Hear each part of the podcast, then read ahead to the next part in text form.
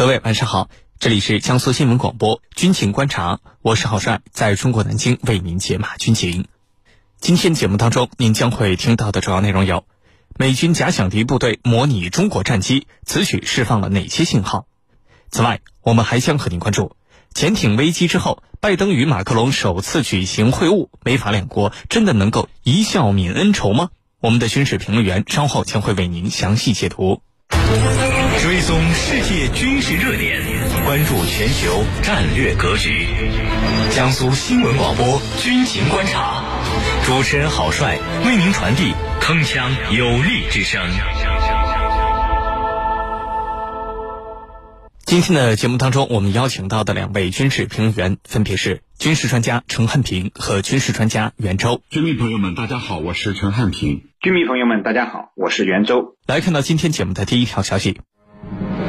美军假想敌部队模拟中国战机，此举释放了哪些信号？军情观察为您详细解读。最近。美国海军的第十二合成战斗机中队在社交媒体上发布了一张照片，呃，其中呢显示该部队的一架 F/A 十八大黄蜂战斗机，其垂尾喷涂了中国军队的军机标志，而不是传统的苏联、俄罗斯风格的红星。那么，根据媒体报道，该部队是美国海军提供假想敌训练的四个中队之一。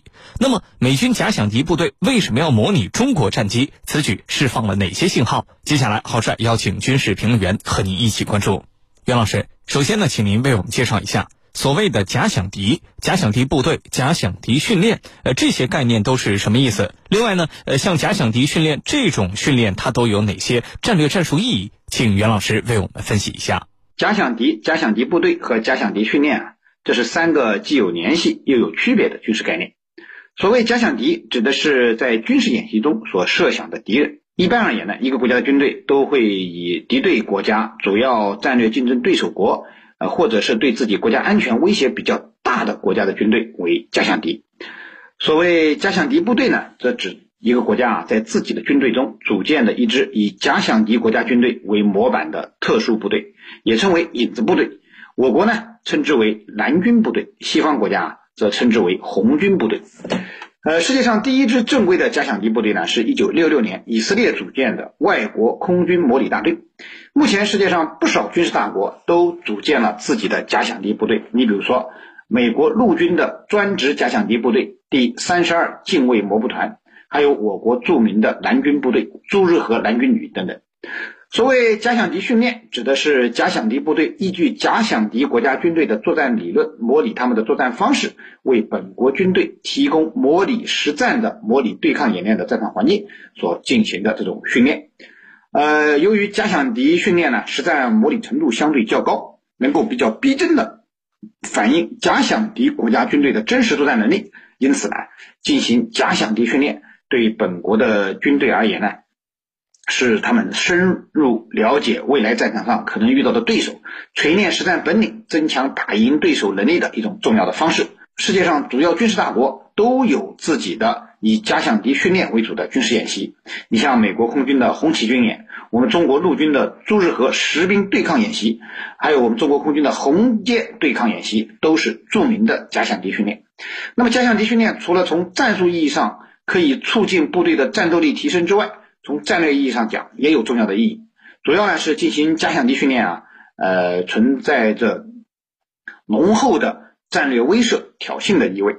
呃，因为啊，通常军事演习中进行假想敌训练呢，都会将假想敌公开，而且呢，训练出来的假想敌部队啊，也是经过长期训练和模拟的，表现出了对假想敌国家比较深的敌意和防范心理。所以，一般而言，除非两个国家已经撕破脸了，一般而言呢，各国是。不会公开承认自己的假想敌是具体哪个国家的军队，只不过大家都心知肚明，心照不宣而已。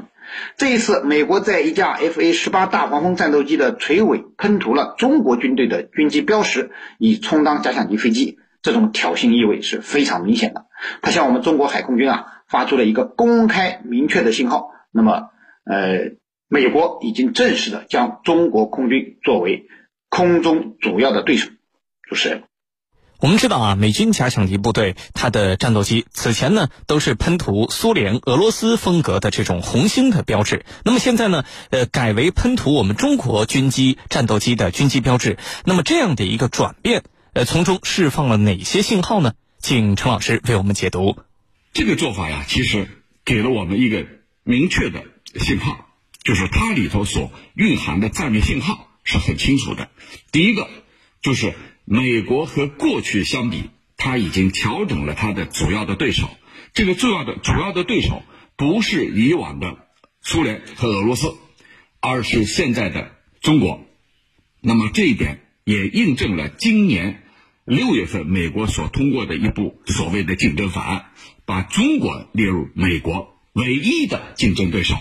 同时呢，认为要把要在竞争当中把中国打败。呃，在未来啊，这个美国还可能把这个我们的这个模仿我们的歼十、歼十一、歼十六啊这种战机的设计，然后呢，这个涂抹于这个标志，呃，中国军队的标志。那这样一来的话，等于说美国全方位的要和我们啊与我们为敌。就是全方位的把你中中国作为唯一的一个竞争目标。美国认为，现在他所面临的迫在眉睫的威胁，就是中国的军事力量的发展。那对于这一点呢，我们作为军迷，其实我们应该很自豪啊。过去我们是美国眼里的这个根本构不成威胁的啊，你根本和我不在一个层级上的这样一个对手，到今天变成了。能够引起他重视，而且让他调整为主要对手的一个目标，这里头我们要感到自豪啊！呃，同时呢，还有一个信号是什么？就是美国军队的内部，他变得越来越担心，担心什么呢？和中国发生武装冲突。那如果说要发生武装冲突，你在提前你应该进行演练预演，因此这一次把咱们。中国的啊，把这个中国的标识放在美军的军机上，就是越来越担心未来和我们发生冲突。这也正是拜登说，在中美关系这个发展的过程当中，需要加一个护栏，因为你没有护栏的话，它有可能冲出跑道，冲出跑道那就意味着失控了。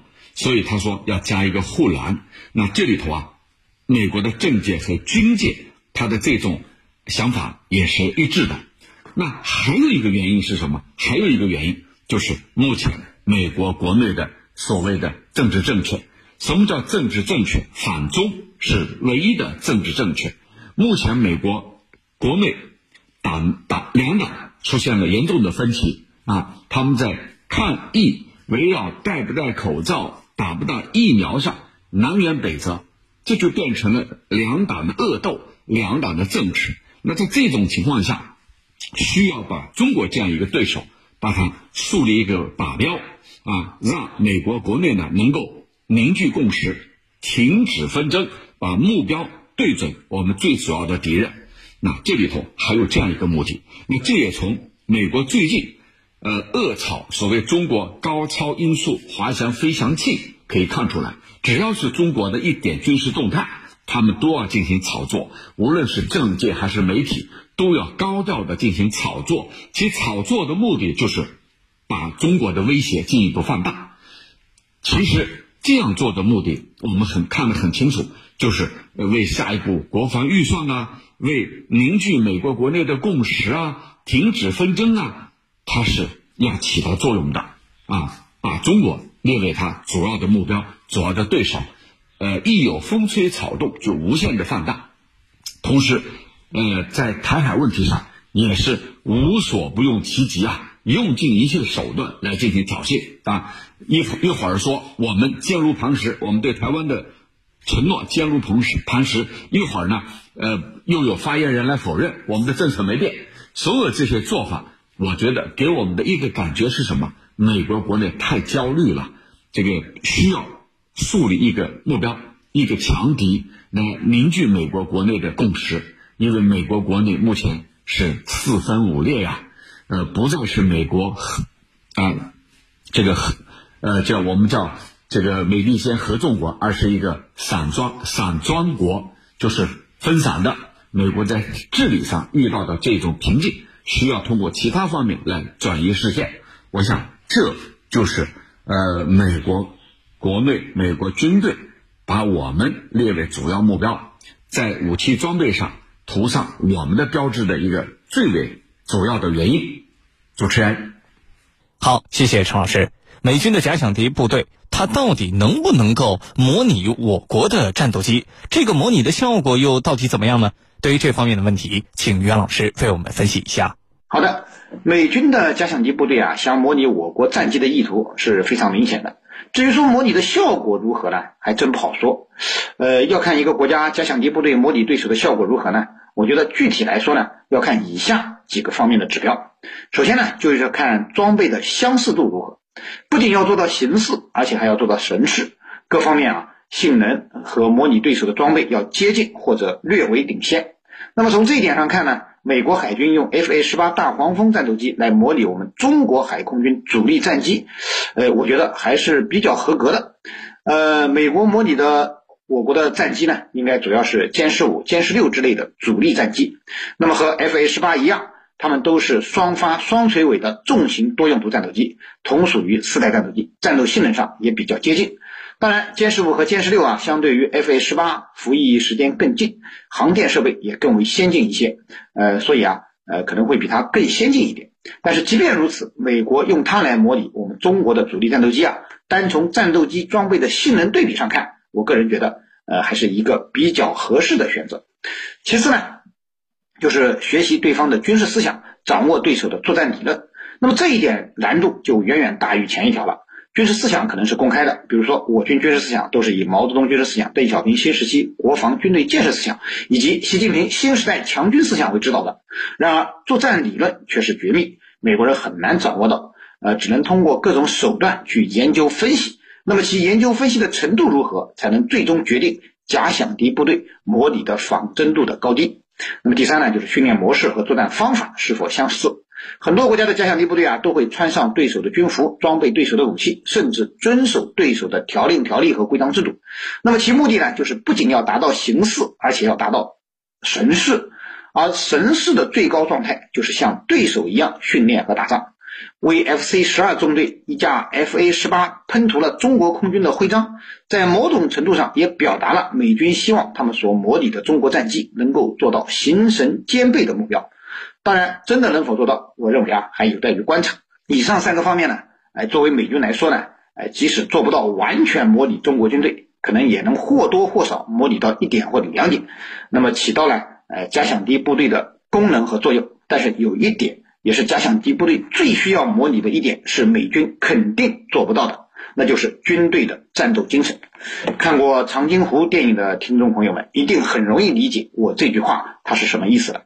毛主席曾经说过啊，美军刚多气少，我军刚少气多。如今我军是刚多气更多，而这种气无无论美军刚有多少，他也模拟不出来。主持人，好，感谢我们两位军事评论员在上半段的精彩点评。江苏新闻广播军情观察，稍事休息，我们一会儿再见。